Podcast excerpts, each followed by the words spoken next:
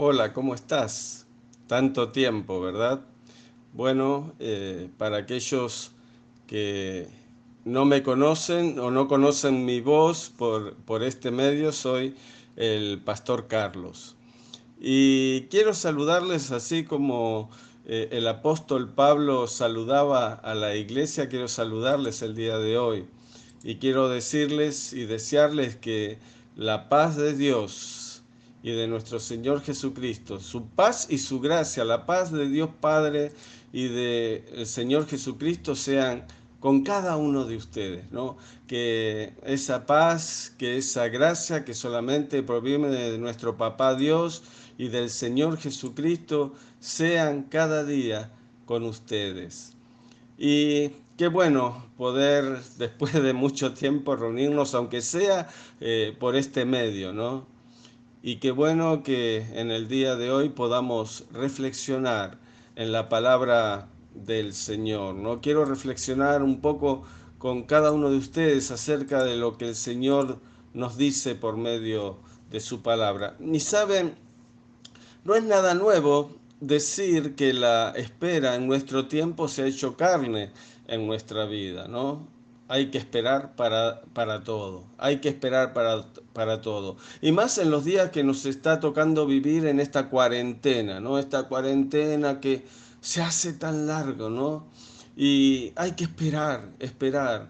Miren, si uno sale a hacer una compra, cuando podés salir un momentito a hacer eh, una, una compra, tenés que esperar haciendo filas, ¿no? Porque tanto en los negocios, como en los supermercados, en las farmacias, eh, no podés entrar como entrabas antes, sino te has de entrar de a dos, de a tres, de a cinco, eh, para mantener el distanciamiento social, ¿verdad? Entonces tenés que esperar, tenés que hacer fila y esperar.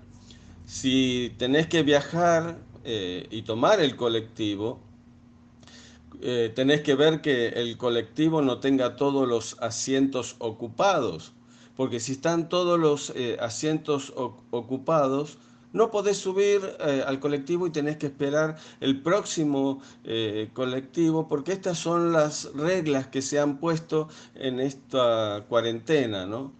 Y parece ser que la espera es una parte inevitable de la vida que nos está tocando transitar en este tiempo. Y realmente, sí, realmente a muchos de nosotros no nos gusta esperar, no nos gusta esperar, realmente no nos gusta esperar. Y sin embargo, ¿por qué no nos gusta esperar? Porque somos impacientes, ¿no? Pero sin embargo, hay una clase de espera que es esencial para nuestra salud espiritual. ¿Escuchaste? Hay una clase de espera que es esencial, es esencial, es importante para nuestra salud espiritual. Y mira, si nosotros no aprendemos a esperar de esta forma, no podremos tener éxito real en la vida. Realmente, no podremos tener éxito real en la vida. No, no vamos a poder alcanzar el nivel de vida espiritual que Dios desea para nosotros. Yo te invito a, si tenés Biblia, si tenés Biblia, que leas conmigo en Isaías capítulo 40. Te pido que busques en Isaías capítulo 40 y vamos a leer de los versículos 27 al 31. De nuevo te lo repito. Isaías capítulo 40 del versículo 27 al 31. Dice así eh, la palabra del Señor. ¿Por qué dices, oh Jacob, y hablas tú, Israel, mi camino está escondido de Jehová, y de mi Dios pasó mi juicio. ¿No has sabido, no has oído que el Dios eterno es Jehová, el cual creó los confines de la tierra, el cual creó todo, todo, todo lo que hay en la tierra, todo el universo, Él lo creó. Y el Señor no desfallece, ni se fatiga con cansancio, y su entendimiento no hay quien lo alcance. Él da esfuerzo alcanzado, Él da fuerzas, fuerzas alcanzado y multiplica las fuerzas al que no tiene ningunas. Los muchachos se fatigan y se cansan, los jóvenes flaquean y caen, Y acá el versículo 31, ¿cómo me gusta este versículo? Dice, pero los que esperan, miren, hablando de espera, ¿no? Pero los que esperan a Jehová tendrán nuevas fuerzas, levantarán alas como las águilas, correrán y no se cansarán, caminarán y no se fatigarán. Pero los que esperan al Señor tendrán nuevas fuerzas. Saben, hay un síndrome que observo de ocasión tras ocasión, ¿no? Uno que, trata con la gente, hay un síndrome que hay en, todos eh, eh, y que uno lo puede ver, ¿no? Vez tras vez que trata con la gente. Y me refiero a la pérdida de confianza en Dios. Muchas veces la, gente pierde su confianza en Dios. Y en realidad esta es una cosa que sucede paulatinamente, ¿no? ¿Por qué? Porque muchas veces el enemigo nos roba nuestra confianza en Dios. Nos roba nuestra confianza en Dios. Así como eh, un carterista, ¿no? Un carterista eh, nos roba la billetera, ¿no? Eh, muy sigilosamente, sin ruido, sin que nosotros nos demos cuenta, ni movimientos, el carterista nos quita lo que nos pertenece, nos quita nuestra billetera y ni siquiera nos damos cuenta, cuenta cuando sucede, ¿verdad? Y así es también con la confianza en Dios. Muchas veces el enemigo de, de nuestra vida nos roba muy sigilosamente, sin ruido, sin movimientos, lo que nos pertenece, que es la confianza en Dios. Mirá, este eh, pasaje que hemos leído, vemos una situación que vivió el pueblo de Israel. Viendo eh, todo lo que rodea este pasaje que hemos leído, la historia no, nos dice, la historia bíblica nos dice que el profeta Isaías anunció de antemano lo que iba a suceder, ¿no? Y después escribe esto. ¿Qué pasaba? ¿Qué pasaba? Las cosas iban bien en su día. Las cosas en Israel iban bien, porque tenía un rey que era el rey Ezequías que temía a Dios. Y el pueblo prosperaba. Sin embargo, Dios le había revelado a Isaías que las cosas no siempre iban a ser así. No siempre las cosas iban a ir bien, no siempre iban a tener un rey que temía a Dios, no siempre el pueblo iba a estar eh, prosperando, ¿no? ¿Por qué? Porque llegaría un momento que el pueblo se iba a rebelar contra Dios, se iba a rebelar contra el Señor, como tantas veces lo había hecho. Y finalmente a Dios se le acabaría la paciencia, ¿no? Y como a Dios se le acabaría la paciencia, mandaría a un pueblo invasor, un pueblo poderoso y cruel que iba a, llevarlos, iba a llevar cautivo al pueblo de Israel. Y al llevar cautivo al pueblo de Israel, ellos iban a vivir desterrados, lejos de su tierra, iban a vivir como esclavos en una tierra muy, muy lejana, y iban a vivir y esto es lo más triste, lo más triste, ¿no? Iban a vivir lejos de las bendiciones que Dios les había dado como pueblo eh, de Él, ¿no?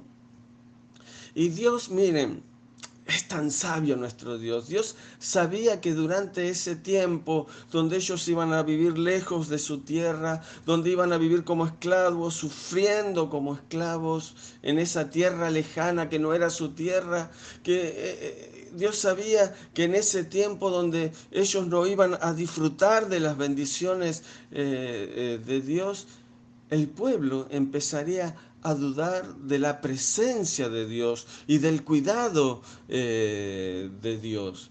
Y es por eso que Dios le da este mensaje al pueblo por medio del profeta Isaías.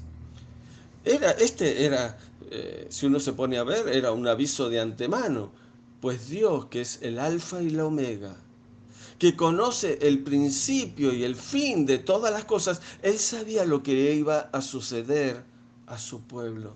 Dios sabía que los israelitas, como nosotros hoy en día, verían su situación desde la perspectiva humana y no desde la perspectiva de Dios.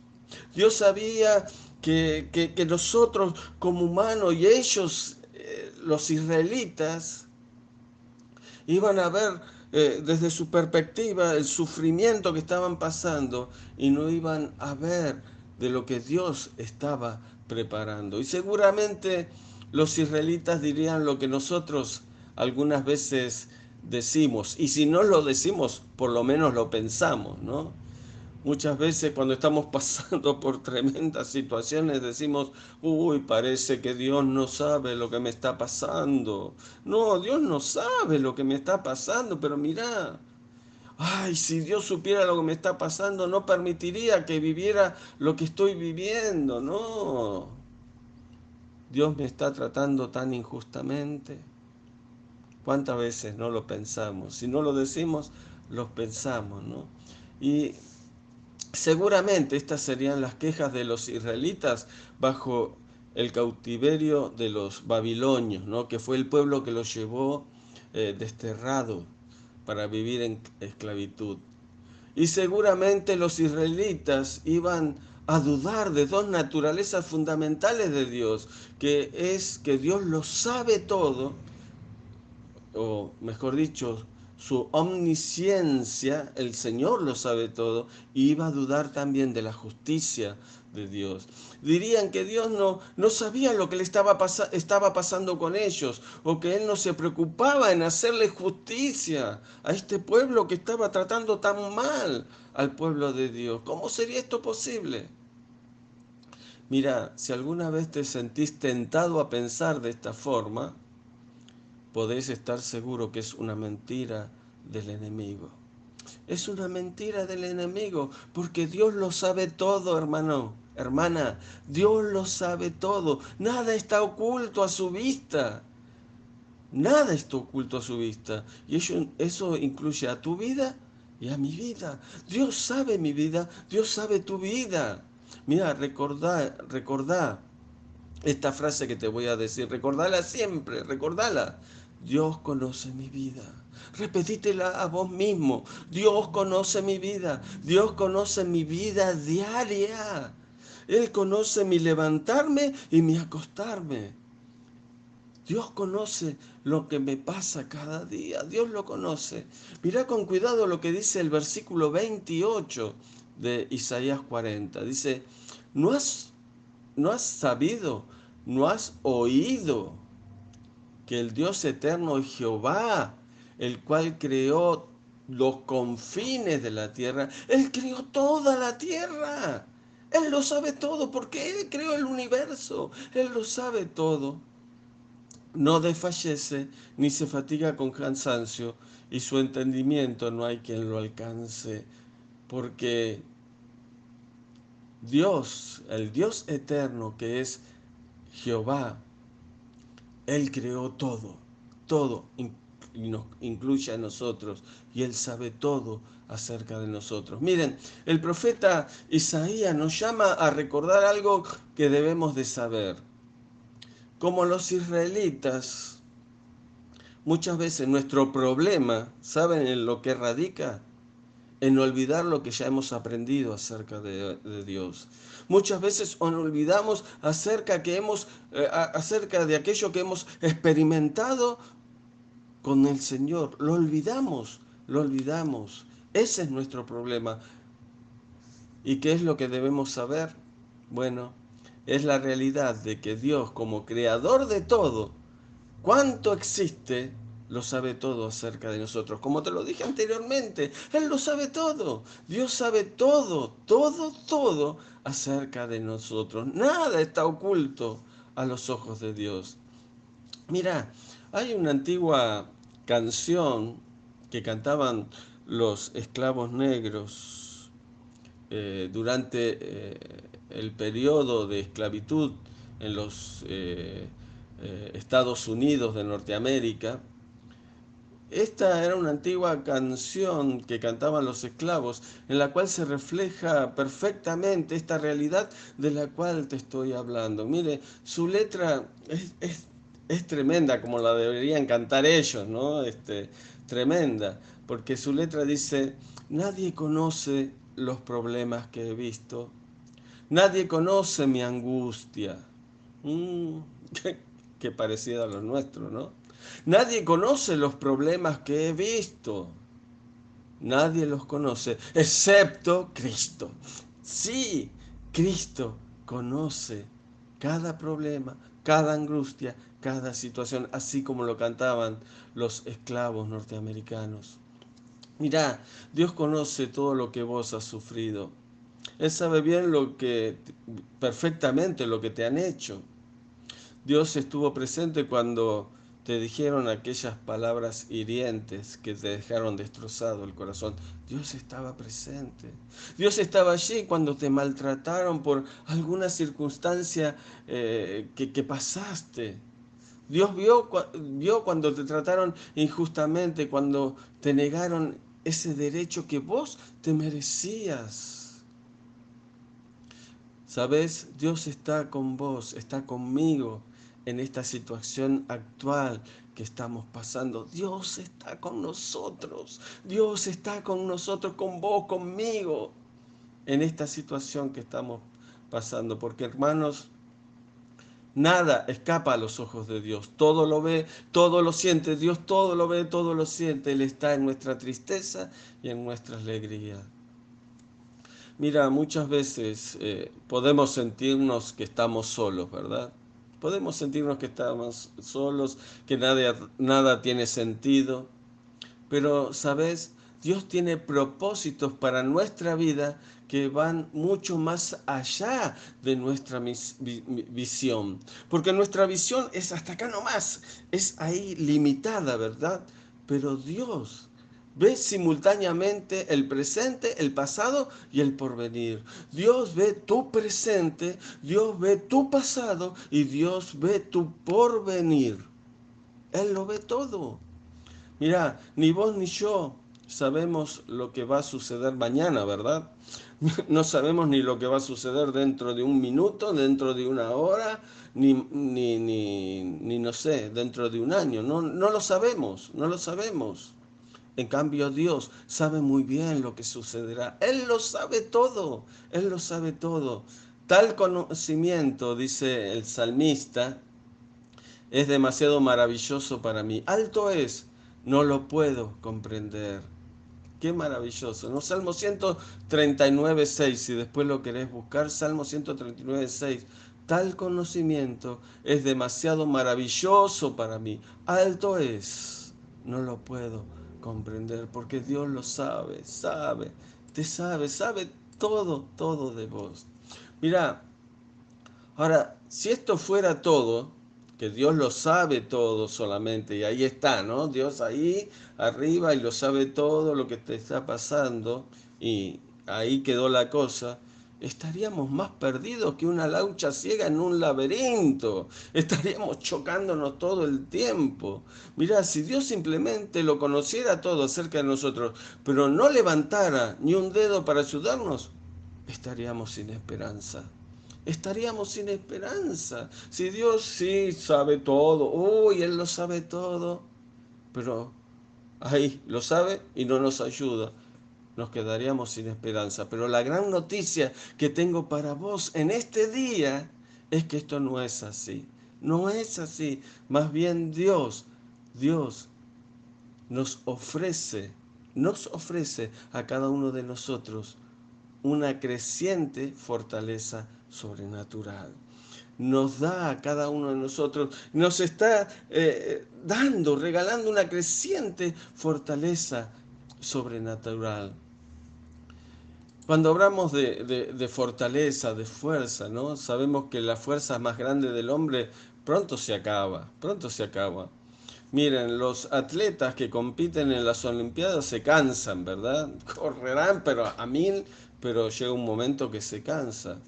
Miren, eh, hasta los que disfrutan del máximo vigor de la juventud, y quién pudiera ser joven, ¿no? Pero los jóvenes, tarde o temprano, también se fatigan, se cansan. ¿Por qué? ¿Por qué? Porque la fuerza humana solo nos lleva hasta cierto punto. Pero para llegar más allá nos hace eh, falta una fortaleza sobrenatural, una fortaleza que solamente viene de Dios. Y en los versículos 30 y 31 descubrimos el secreto para recibir esta fuerza, para vivir y triunfar. Los que esperan en Jehová, los que esperan, escúchame, los que esperan en el Señor tendrán nuevas fuerzas, tendrán nuevas fuerzas. Y mira, esto, esto que te estoy diciendo no está en ningún principio humano, no está en ningún principio dado por los hombres. No está tampoco aún ni en la buena alimentación, aunque debemos alimentarnos bien, tener una buena alimentación para estar bien físicamente, ¿no? No está tampoco en el entrenamiento físico para ayudarnos a estar eh, óptimamente eh, eh, en, en, nuestro físico, físicamente, ¿no? Todas estas cosas son buenas, pero el esperar, esto que viene del Señor, no está en ninguna de estas cosas que te mencioné. Esta, esta fuerza para vivir y triunfar solamente viene de Dios. Solamente viene de Dios. Esta fuerza, escúchame, esta fuerza para vivir y triunfar solamente viene de Dios. Es más, esta, sobre, esta fortaleza sobrenatural se hace mayor, se hace más grande con el transcurso del tiempo. Como te decía, la fuerza humana se acaba, ¿no? Yo, por ejemplo, cuando era más joven, hacía mil cosas a la vez, ¿no? Estaba desde la mañana hasta la noche hacía, iba, venía, estudiaba, trabajaba, eh, eh, dedicaba tiempo para la iglesia, dedicaba tiempo para visitar a uno y a otro, no paraba un solo momento, ¿no? Cosa que a esta edad ya tuve que regular un poco más todas estas cosas porque mi, mi físico no me dan, no me da para realmente hacer todas las cosas, ¿no? Pero saben, la fuerza de Dios, la fuerza de Dios en cambio, es mayor cada día. La fuerza espiritual es mayor. Aunque este hombre exterior se va desgastando, el interior se va renovando, renovando de día a día. Los muchachos se fatigan, dicen los versículos 30 y 31 los muchachos se fatigan y se cansan. Los jóvenes flaquean y caen, como te decía, ¿no? Pero los que esperan a Jehová tendrán nuevas fuerzas, levantarán alas como las águilas, correrán y no se cansarán, caminarán y no se fatigarán. Mira, no solo volaremos como águilas y correremos sin fatigarnos, sino, ¿sabes qué? Podremos caminar hacia los propósitos que Dios tiene para cada uno de nosotros sin cansarnos. Podremos caminar hacia esos propósitos sin cansarnos. Ahora, ¿cuál es el secreto para tener esta eh, fortaleza espiritual, esta fuerza espiritual? ¿Cuál es el secreto? ¿Cómo podemos experimentar esta fortaleza creciente, esta fuerza que solo Dios da? ¿Querés saber el secreto? ¿Querés que te lo diga o no querés que te lo diga? ¿Te lo digo? El secreto es esperar. El secreto es esperar. Ahora bien, esperar no es resignarse, ¿no? No es resignarse, no es, bueno, me tiro en la cama, mirar el techo, o me siento en un sillón cruzado de brazos, esperando. ¿Qué pasará? ¿Qué no pasará? ¿Qué pasará? No, esperar en Dios es estar a la expectativa de lo que Dios hará, de lo que Dios va a hacer en mi vida, de lo que Dios tiene para mí. Es esperar, esperar en Dios, esperar que Él tiene cosas para mi vida. Es, es prepararnos lo mejor posible para lo que Él va a hacer en nosotros.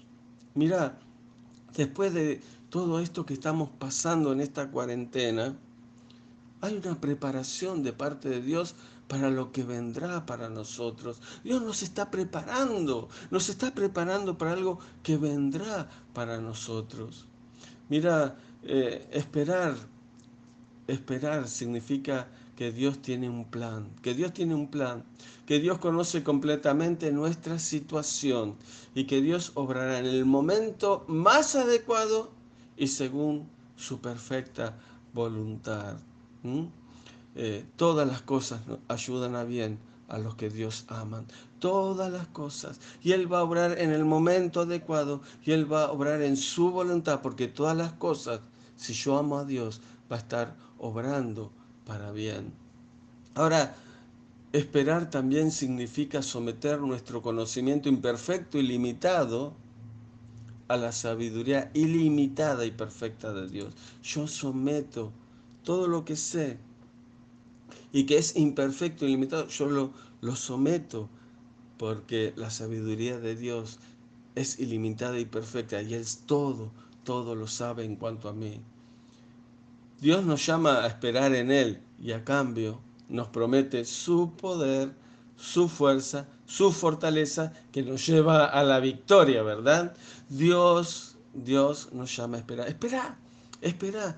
Y Él va a dar de su poder, su fuerza, su fortaleza. Y no te lo digo porque yo lo, lo, leí en algún lado, en un libro, o porque me vinieron y me lo dijeron, no, porque lo experimenté en mi vida, en mi vida, cuando esperé en Él, recibí de sus fuerzas, recibí de su fortaleza, recibí de su poder. Y solo así podremos triunfar, triunfar eh, espiritualmente.